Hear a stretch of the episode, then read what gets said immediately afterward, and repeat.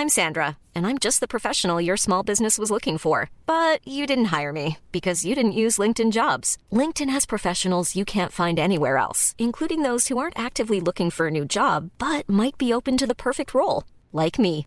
In a given month, over 70% of LinkedIn users don't visit other leading job sites. So if you're not looking on LinkedIn, you'll miss out on great candidates like Sandra. Start hiring professionals like a professional. Post your free job on linkedin.com/people today.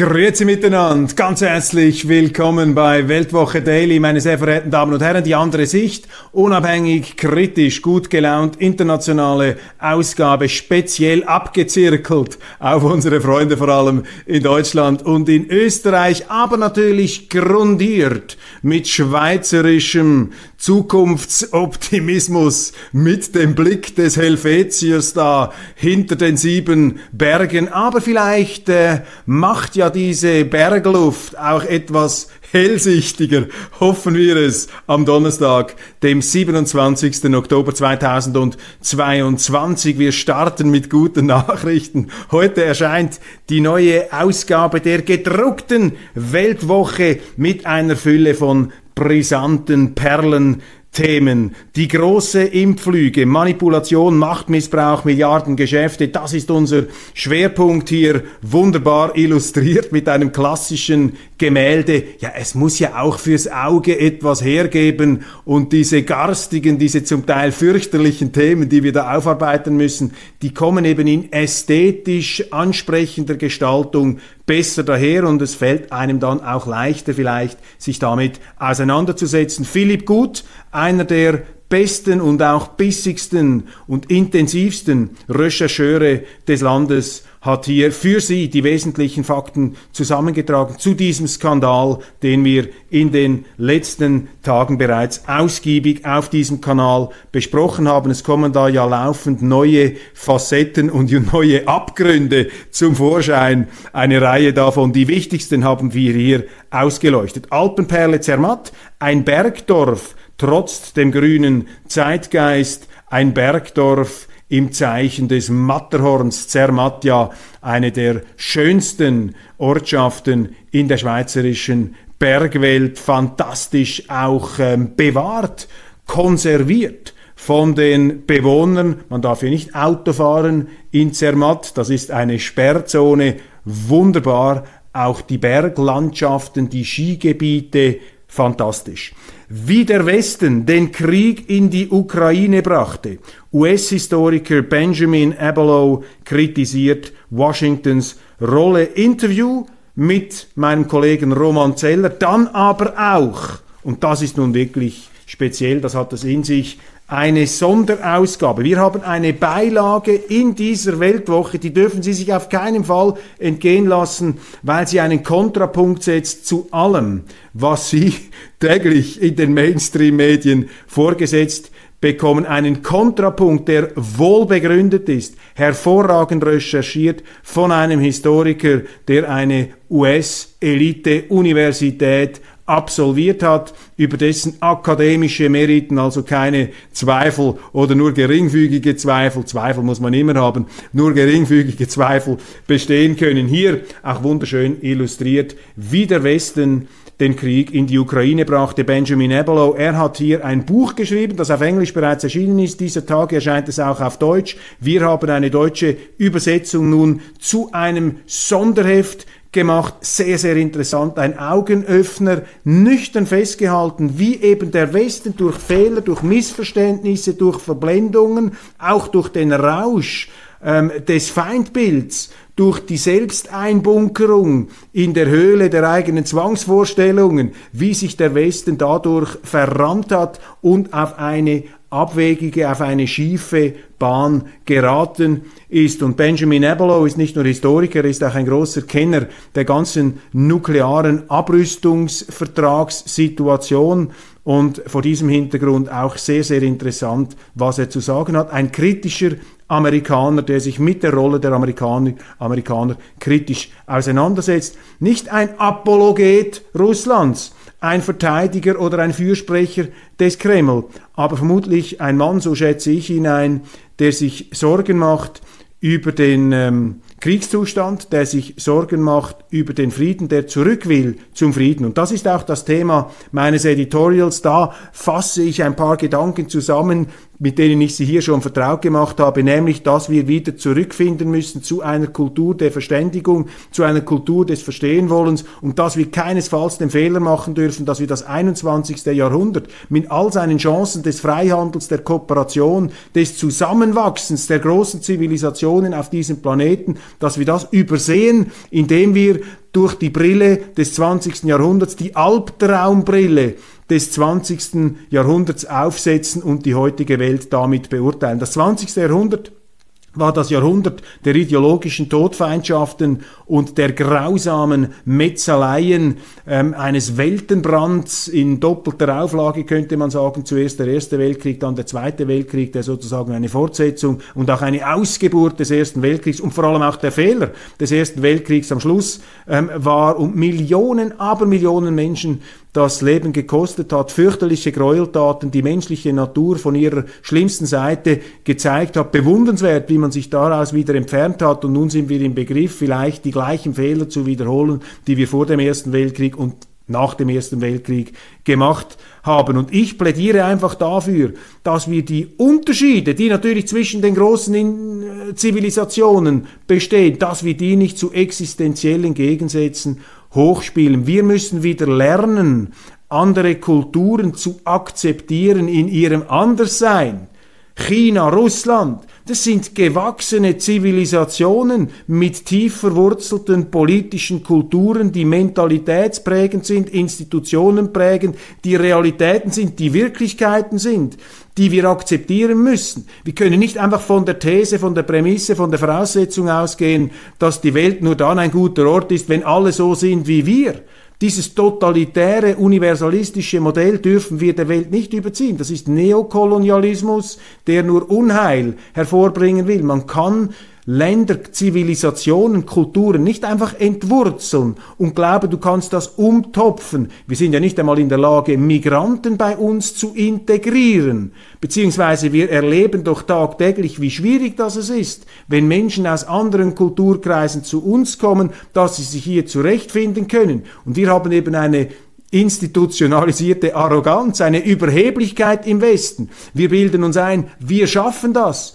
Diese drei Worte, wir schaffen das, sind für mich das Sinnbild der Verblendung. Wenn ein Politiker sagt, wir schaffen das, dann müsste sie sich in Sicherheit bringen. Und unsere Politiker trauen sich alles zu. Und wer sich alles zutraut, der steckt am Schluss alles in Brand. Sie trauen sich zu, die ganze Welt in Deutschland aufzunehmen oder in der Schweiz. Funktioniert nicht. Explodierende Asylzahlen auf breiter Front in der Schweiz platzt aus allen Nähten. Wir haben ein Asylchaos. Alle Migrationsklassen werden wieder in einen Topf geworfen. Die an Leib und Leben Verfolgten, die Kriegsvertriebenen, aber auch die Wirtschaftsflüchtlinge. Aus Gutmenschentum und falschem Moralismus getraut man sich nicht mehr Unterscheidungen zu machen. Wir trauen uns zu, ein Himalaya, einen Mount Everest an Schulden aufzubauen. Da wird Geld gedruckt wie wild in der Europäischen Zentralbank. Gestern haben wir gehört, die finanzieren auch noch die Geschäftsbanken. Wir schaffen das. Wir schaffen Wirtschaftssanktionen. Wir schaffen einen Wirtschaftskrieg gegen Russland. Ja, ja, natürlich. Wir schaffen einen neuerlichen kalten Krieg. Wir können uns in die eigene Höhle der Feindbilder zurückziehen und die Verbindungslinie mit China kappen, mit Russland kappen, mit allen kappen. Die Leute merken gar nicht, wie sie sich übernehmen, wie sie sich überfordern, wie sie sich verrennen in ihrem Wahn der Feindseligkeit, in den sie sich hineinsteigen. Und mein Vorwurf lautet, dass die Medien, anstatt hier dem ganzen Getöse, diesem irren Tanz, diesen, diesem immer irrer werdenden Tanz, einmal den Spiegel vorzuhalten und zu sagen, Freunde, kommt ein bisschen herunter, beruhigt euch, überlegt zuerst einmal. Wir sind in so einer atemlosen Zeit, meine Damen und Herren. Wir kommen aus einer Corona-Pandemie, wo wir auch gesehen haben, dass sich die Politik überfordert. Man kann nicht einfach jedes Virüschen da bekämpfen und eliminieren wollen und eine ganze Gesellschaft, eine ganze Welt einsperren in einem Lockdown. Das geht nicht. Und auch diese Impftitanen, dieser Machbarkeitswahn der Körpersäfte, die da ebenfalls noch angezapft und manipuliert und äh, von, mit staatlicher Zwangsgewalt kolonisiert werden. Auch das lernen wir jetzt hatte seine Tücken, hat immer noch seine Tücken. Da wurde brandschwarz gelogen im ganzen Impfdossier. Also wir haben ein Beispiel nach dem anderen, wie unsere Regierenden unsere Politiker, ich will ihnen gar nicht böse Absicht unterstellen. Es gibt ja Leute, die sagen, das ist alles ein finsterer Masterplan, das wurde alles ausgeheckt im WEF oder sonst irgendwo. Wissen Sie, das traue ich diesen Liedern gar nicht zu, dass sie solche weltweit greifenden Verschwörungen aufbauen können. Was allerdings, was allerdings beunruhigend ist, ist doch eben diese Gleichschrittmentalität, dieses weltweite globale Synchronschwimmen dieser grenzübergreifenden Überfliegereliten, die alle die gleichen Anzüge haben, die an den gleichen Schulen studiert haben, die das Gleiche erzählen und auch, die auch den gleichen Unsinn erzählen. Das ist beängstigend. Da bin ich dann wieder bei den Verschwörungstheoretikern dabei. Das ist eine unfreiwillige Verschwörung durch Überanpassung, die da stattfindet bei diesen politischen Eliten. Da haben wir ein Problem. Aber das ist eben auch ein Problem der Medien, die sich nicht getrauen, dieser polyglotten Überflieger Jet-Set-Elite den Spiegel vorzuhalten und einmal zu sagen, Entschuldigung, unsere Journalisten möchten eben in dieser Teppichetage auch mittanzen, mitschwanken, mitschwurbeln. Sie möchten die Anerkennung dieser Scheineliten zum Teil. Es gibt auch gute Leute, die dabei sind. Ich will das gar nicht alles im Bausch und Bogen verdammen. Aber wir sehen jetzt, dass die Welt, in der wir leben, gerade unsere demokratische Welt, die hat ein gigantisches Demokratiedefizit. Da fehlt es an der gesunden Erdung, an der Rückkoppelung ins Volk. Diese Eliten, die das alles entscheiden, die sagen, wir schaffen das, die dokumentieren mit diesem Satz, wir schaffen das, dass sie abgehoben sind. Und gegen Abgehobenheit in der Politik hilft nur etwas, mehr Demokratie, mehr direkte Demokratie, mehr Schweiz, mehr Schweizwagen, mehr direkte Demokratie, mehr Föderalismus, das heißt weniger Zentralismus und auch mehr Neutralität, das heißt Zurückhaltung in der Lancierung außenpolitischer Abenteuer. Jetzt sage ich natürlich als Schweizer, auch wir müssen akzeptieren, dass um uns herum bei aller Vertrautheit tief verwurzelte andere politische Kulturen vorherrschen. In Frankreich, da hatten sie jahrhundertelang Monarchien. In den deutschen Territorien hatten sie auch Fürstentümer, allerdings interessant, sie hatten keinen Zentralismus, darum sind die Deutschen von ihrer Urprägung her freiheitlicher, aber sie sind in ihrer freiheitlichen Kleinkammerung auch obrigkeitshöriger. Darum war es für Deutschland ein großes Problem, als sie dann im 19. Jahrhundert einen Zentralstaat, einen mächtigen Pickelhauben Preußen Zentralstaat gegründet haben. Den hatten die Deutschen selber dann nicht richtig verdaut, bekamen sie selber ähm, ähm, rauschhafte Anwandlungen im Zuge dieser Staatswerdung weil eben die Check and Balance, die demokratische Freiheitskultur in Deutschland über Jahrhunderte auch über die Kleinkammerung des Territoriums ähm, geschah, die dann allerdings äh, dazu führte, dass Deutschland auch zu schwach war, um sich gegen kriegerische Invasionen zu wehren, zum Beispiel im Dreißigjährigen Krieg oder dann bei Napoleon. Das sind dann natürlich die Gründe, warum man diesen Staat gegründet hat, der dann wiederum Europa traumatisierte mit allen Folgen, die bekannt sind. Also wir haben auch außerhalb der Schweiz andere politische Kulturen und ich bilde mir nicht ein, dass man das einfach so eins zu eins aufpfropfen und hineinpflanzen kann. Aber ich spüre doch, wenn ich in Deutschland bin, vor allem in Deutschland, das kenne ich etwas besser als Frankreich, dass dort ein tiefes Bedürfnis der Leute da ist nach mehr Partizipation und die Chance, die man jetzt hat, die sehe ich vor allem in den neuen Bundesländern. In Sachsen, in Thüringen, ähm, überall dort, wo man unter der Knute eines überbordenden zentralistischen Fake-Staates gelebt hat namens DDR, der sich als demokratisch bezeichnete und das Gegenteil war. Und anstatt sich aber diese lebensweltlichen Totalitarismus-Erfahrungen, diese Traumen zunutze zu machen und die äh, Ostdeutschen in Anführungszeichen wie Forellen in einer Kläranlage zu verwenden. Sie verzeihen jetzt etwas diesen, diesen, dieses Bild. Ich möchte Sie da nicht äh, ins Tierreich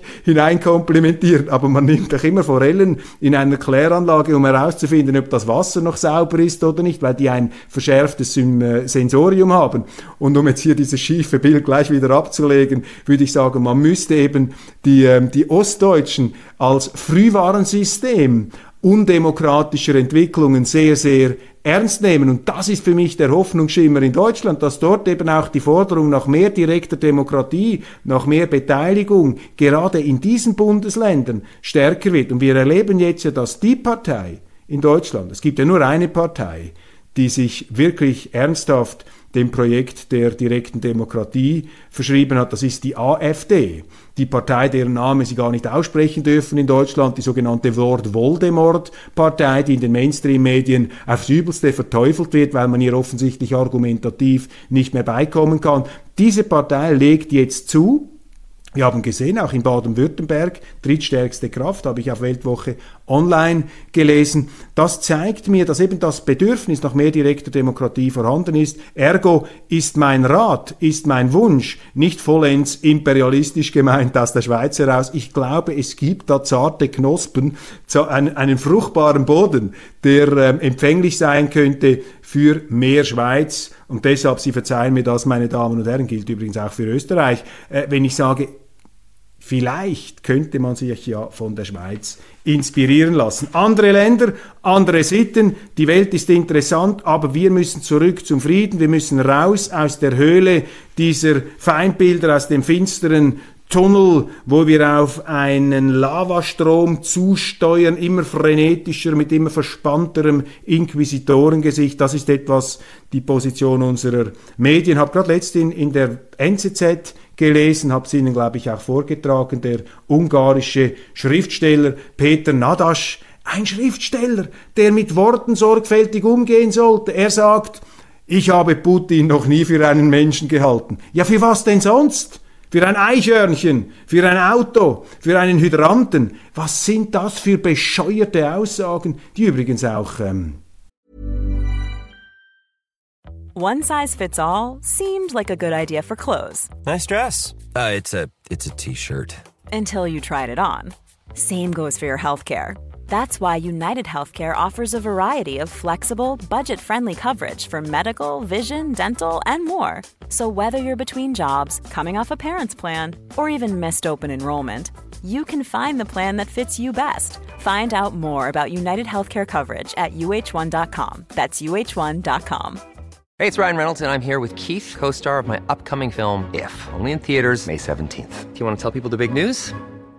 All right, I'll do it. Sign up now and you'll get unlimited for $15 a month in six months of Paramount Plus Essential Plan on us. Mintmobile.com slash switch. Upfront payment of $45 equivalent to $15 per month. Unlimited over 40 gigabytes per month. Face lower speeds. Videos at 480p. Active Mint customers by 531.24 get six months of Paramount Plus Essential Plan. Auto renews after six months. Offer ends May 31st, 2024. Separate Paramount Plus registration required. Terms and conditions apply if rated PG. Eine fürchterliche Enthemmung der Sprache anzeigen. Oder dieser ukrainische Schriftsteller und Sänger, der jetzt den Friedenspreis des deutschen Buchhandels gewonnen hat, der, der sagt wörtlich, die Russen seien Schweine, die in der Hölle brennen sollen. Die Russen, dieses Vokabular, ich will jetzt gar, ich meine, Sie wissen, in welchen Umständen in anderen Ländern, in deutschsprachigen Ländern solche Ausdrücke verwendet wurden. Und ich glaube, ein Buchpreis, ein Friedenspreis des deutschen Buchhandels ist ja sozusagen als Manifest, als, als, als, als, als, als Manifestation all dessen gegründet worden, um eine derartige Enthemmung und Entmenschlichung der Sprache nicht mehr zuzulassen. Und jetzt geben diese Institutionen einem Schriftsteller genau diesen Preis, der erfunden wurde, um eine solche Sprache nicht mehr möglich zu machen. Ich meine, da ist man wirklich im falschen Film. Und ich mache den Hauptvorwurf ja gar nicht diesem Schriftsteller, der Kriegspartei ist. Vielleicht würde ich das auch schreiben, wenn die Russen oder die Ukrainer oder die Deutschen oder die Österreicher oder äh, wer auch immer äh, mein Haus anzünden würde, wenn da meine Verwandten erschossen würden in einem solchen Krieg, würde ich vielleicht auch so schreiben. Also der ist sozusagen entschuldigt, da der Schriftsteller. Aber was ist mit so einer Jury los, die da einen Preis vergibt? Wir müssen zurück zum Frieden, Abrüstung der Vokabularien, Abrüstung der Arsenale. Weitere Themen in der Weltwoche, wir sind ja noch gar nicht fertig, ähm, wie der Westen den Krieg in die Ukraine brachte, Sonderheft, unbedingt lesen. Sarah Wagenknecht, die linke Sphinx von der Saar, ein Porträt von Ralf Schuler, über diese schillernde, faszinierende, kluge Politikerin, die einem auch immer ein bisschen unheimlich ist, weil alles so perfekt ist, was sie macht, fast ein bisschen zu perfekt, um wahr zu sein. Sehr beeindruckt war ich, als ich vor zwei Jahren ein großes Interview mit ihr machte, zusammen mit Erik Ebneter, aus Anlass ihres neuen Buchs, das ja zu einem fantastischen Bestseller wurde. Die Selbstgerechten hat sie eine Punktlandung getroffen. Für mich heute in Deutschland die beiden interessantesten Politiker sind Frauen, Sarah Wagenknecht auf der linken und Alice Weidel auf der Rechten. Das ist sozusagen das politische Traumgespann, die Doppelkanzlerschaft. Das wäre jetzt interessant, wenn diese beiden Frauen in Deutschland in die Regierung einziehen würden, AfD und Linkspartei. Ich weiß, in Deutschland können sie vermutlich mit dem neuen Maulkorbgesetz, das da der FDP-Justizminister Marco Buschmann, ich meine, für was gibt es eigentlich eine FDP, wenn man solche Maulkorbgesetze verabschiedet mit einem FDP-Justizminister? Äh, da könnten sie geradezu verhaftet werden beziehungsweise bin ich jetzt schon vermutlich gesperrt, die Tonspur ist gelöscht. Sie dürfen unmöglich ähm, Frau Weidel in einem zustimmungsfähigen Zusammenhang erwähnen. Damit machen Sie sich vermutlich die, der Verharmlosung von irgendwelchen Schrecklichkeiten schuldig, von denen man allerdings nicht so genau weiß, worin sie denn nun genau bestehen sollen. Sarah Wagenknecht und schließlich noch pures Gold, Milliardärsgattinnen interessanter als ihre Männer. Außerdem ein großes Dossier von Michael Schellenberger, einem sehr interessanten amerikanischen Autor im Zusammenhang mit Wissenschaftsthemen, Klimawandel. Er setzt sich auseinander mit diesen Kunstvandalen aus der Klimaszene. Das sind eben die Vandalen, die Vandalen, die einst Rom verwüstet haben, die den Statuen die Köpfe abgeschlagen haben. Die sind jetzt wieder unter uns im Zeichen des Klimas. Merken Sie etwas? Politischer Moralismus. Hermann Lübbe, der Triumph der Gesinnung über die Urteilskraft reiner Zufall, dass das jetzt hier liegt. Ich habe Hermann Lübbe, den Philosophieprofessor, äh, kürzlich interviewt in Bielefeld, 96 Jahre alt, topfit. Übrigens, weil er mir sagte, also nicht weil er es mir sagte, ist er topfit, sondern er erklärte seinen Gesundheitszustand, seinen beeindruckenden damit, dass er immer Sport gemacht habe, mindestens einmal am Tag, körperliche Anstrengung bis zum Schweiß. Hochinteressant. Hermann Lübbe, die, ähm, der Triumph der Urteilskraft, also eben das treibt diese Triumph der Gesinnung über die Urteilskraft, das treibt diese Klimafanatiker an. In der Weltwoche allerdings auch die leichte Muse, intelligent, Hagar, der Schreckliche und weitere Cartoons. Also wenn Ihnen die Themen manchmal zu hart erscheinen, dann äh, ist die Weltwoche auch insofern ein Trostspender, als der Humor nicht zu kurz kommt. In den Vereinigten Staaten fiebert man den Midterm-Wahlen entgegen. Wenige Wochen vor den Midterms haben sich die Umfragen deutlich gedreht. Ich hatte ja auch einmal zwischenzeitlich das Gefühl, oh, aufgrund der Ab, Ab ähm, Abtreibungsfrage könnten die Republikaner in Schwierigkeiten geraten, auch Trump als vielleicht Hypothek. Aber jetzt wieder dreht sich das, zumindest in den Umfragen. Die Republikaner liegen vorne. Ich sehe auch eine sich steigende Zahl von Publizisten, die sich auf die Seite von Donald Trump stellen und keineswegs der Ansicht sind, dass dieser Mann chancenlos ist, den, äh, das Weiße Haus zurückzuerobern. Sogar Conrad Black, ein äh, einstiger, sehr erfolgreicher Verleger, dann allerdings in Straucheln geraten, ursprünglich Kanadier, brillanter Autor, hat große Biografien geschrieben über ähm, Franklin Delano Roosevelt und über Richard Nixon, umfangreiche Werke, also das Nixon-Buch habe ich von A bis Z gelesen, über 1000 Seiten, brillant, er ist Kolumnist, unter anderem für die Epoch Times. Und er hat dort also ein Plädoyer, ein feuriges Plädoyer, ein fulminantes Plädoyer für Donald Trump gehalten und er hat auch die These geäußert, dass kein vernünftiger Mensch daran zweifeln könne, dass die letzten Wahlen nicht ähm, mit faulen Methoden entschieden worden seien. Das sind also ziemlich starke und steile Ansagen.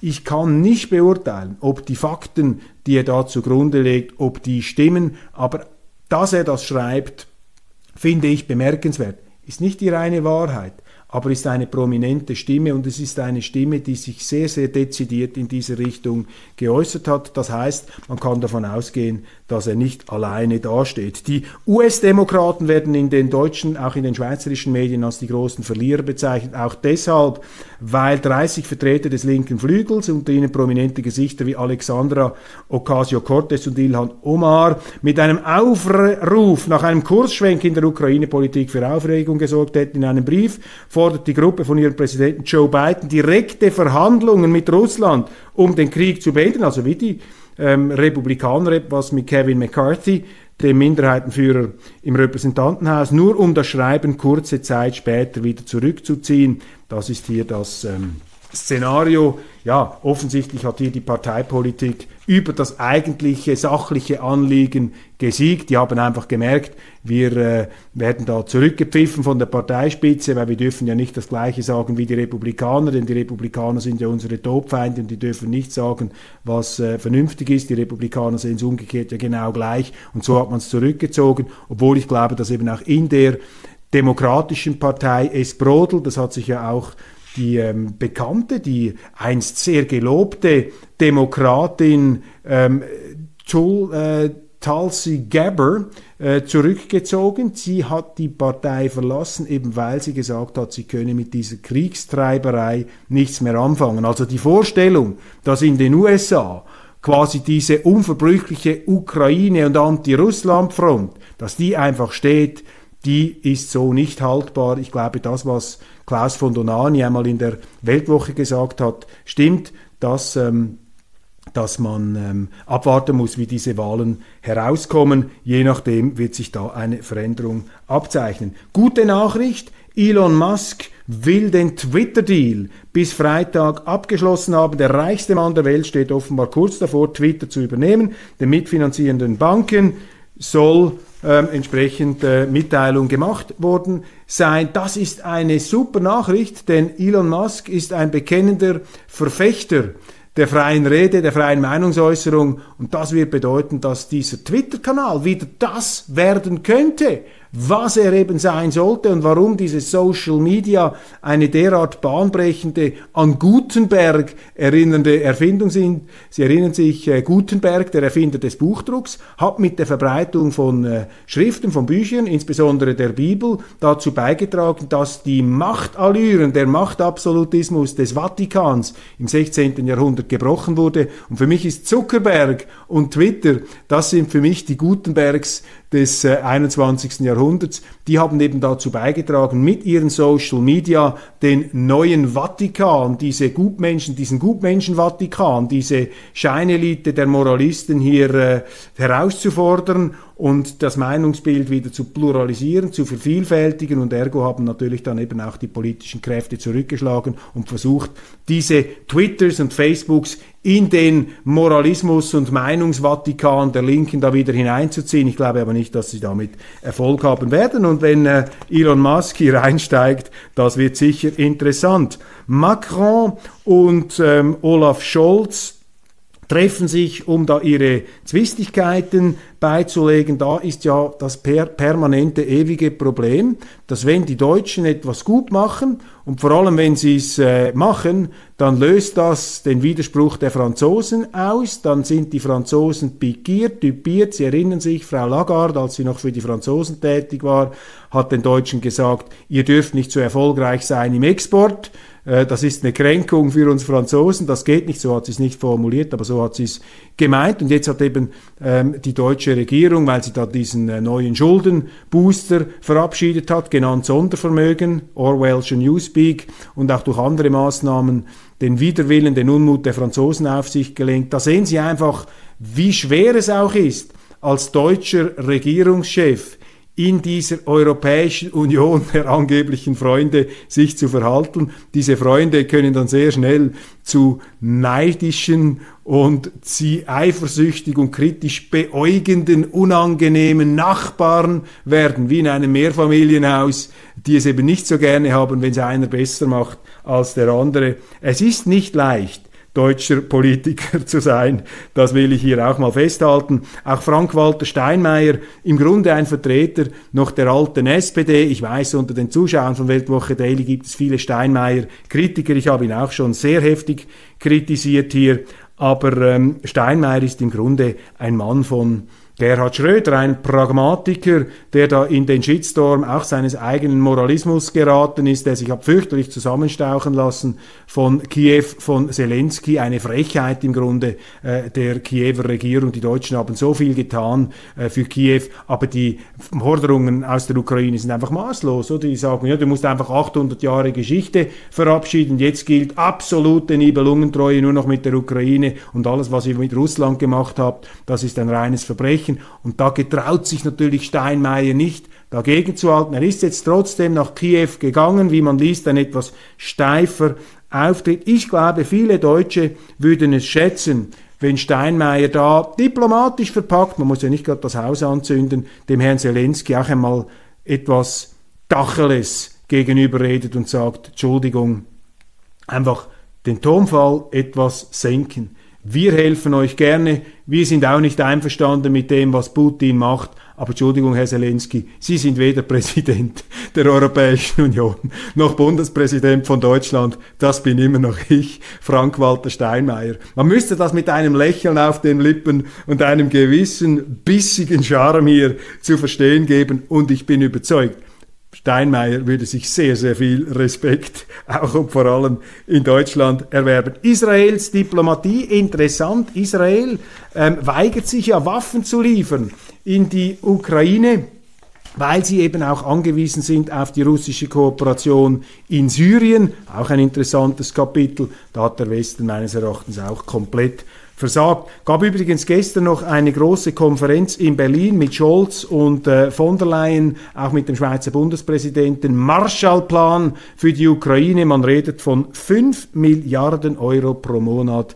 Aufbauhilfe. Wer soll das bezahlen, bitteschön? Das werden die Deutschen sein. Wenn man dafür immer noch mehr Schulden macht, meine Damen und Herren, dann werden sie immer noch mehr Inflation haben. Und die Inflation, die sie haben in der Europäischen Union, das liegt erstens an der Preisgabe der D-Mark, zweitens an der Übernahme des Euro, drittens an der Machtübernahme der Südländer der EZB und viertens daran, dass die EZB zu einer kriminellen Institution geworden ist, die ihr Mandat missbraucht und nur noch Geld druckt, um marode Staaten am Leben Leben zu erhalten und marode Banken. Das ist die einfache ähm, Geschichte hinter diesem ganzen Inflationsdebakel in der Europäischen Union. Und zahlen müssen am Schluss die, die noch zahlen können, solange sie noch zahlen können. Das sind die Deutschen, das werden die Österreicher sein. Die Briten haben sich jetzt verabschiedet, wohlweislich, sind natürlich kritisiert worden von allen anderen, weil die Deutschen, auch die deutschen Medien und die Politiker wissen, wenn die Briten draußen sind, müssen wir noch mehr zahlen ans Ganze. Also hier brechen auch Widersprüche auf ähm, die sehr, sehr ähm, unangenehm sind. Das gleiche Bild sehen wir in der Flüchtlingsthematik. Dort explodieren die Zahlen. Auch das hat mit der institutionellen Fehlkonstruktion EU zu tun, wo alle für alles verantwortlich sind, aber niemand für etwas. Und so können sie eben auch keine Grenzsicherung betreiben. Die Kritik an Katar ist scharf und heuchlerisch. Das habe ich im Schweizer Programm schon ausgeführt. Ich bin ein Befürworter der Fußball-WM in Katar, weil der Fußball ist auch eine Brücke der Verständigung der Zivilisation und wir dürfen nicht, und da sind wir im Begriff, das zu tun, zu neuen Höhlenbewohnern werden, die die Höhlen mit Feindbildern tapezieren und diese Feindbilder dann mit der Wirklichkeit verwechseln. Wir müssen aus diesen Höhlen, aus diesen selbstgewählten, aus diesen Selbsteinbunkerungshöhlen heraus. Wir müssen wieder mit anderen reden. Und wenn wir es in der Politik nicht schaffen, in der Diplomatie, dann sollte der Fußball das tun. Und deshalb müsste man allen, die die Fußball-WM nach Katar gebracht haben, auch Franz Beckenbauer und allen anderen, Sepp Blatter und wie sie alle heißen, sollte man ihnen rückwirkend den Friedensnobelpreis ähm, verleihen, weil das ist gelebte Friedensarbeit im Sport. Der Sport, der Fußball, 360 Grad, ein Ball anschlussfähig nach allen Seiten. Um das geht Friedensnobelpreis an die FIFA, an Franz Beckenbauer und an all die anderen Sepp Blatter, die da beteiligt sind. Ich meine das ernst, ich meine das ernst. Der Sport ist ein Lichtblick könnte ein Lichtblick sein, wie die Kultur in finsteren Zeiten. Es gibt ein berühmtes chinesisches Sprichwort, auch die größte Finsternis verdunkelt nicht das Licht einer einzigen Kerze meine Damen und Herren, ein schöneres Schlussmotto fällt mir nicht ein. Ich danke Ihnen ganz herzlich für Ihre Aufmerksamkeit. Bleiben Sie dran, abonnieren Sie die Weltwoche, abonnieren Sie diesen YouTube-Kanal. Ich freue mich, wenn wir uns morgen wiedersehen. Einen wunderschönen guten Tag.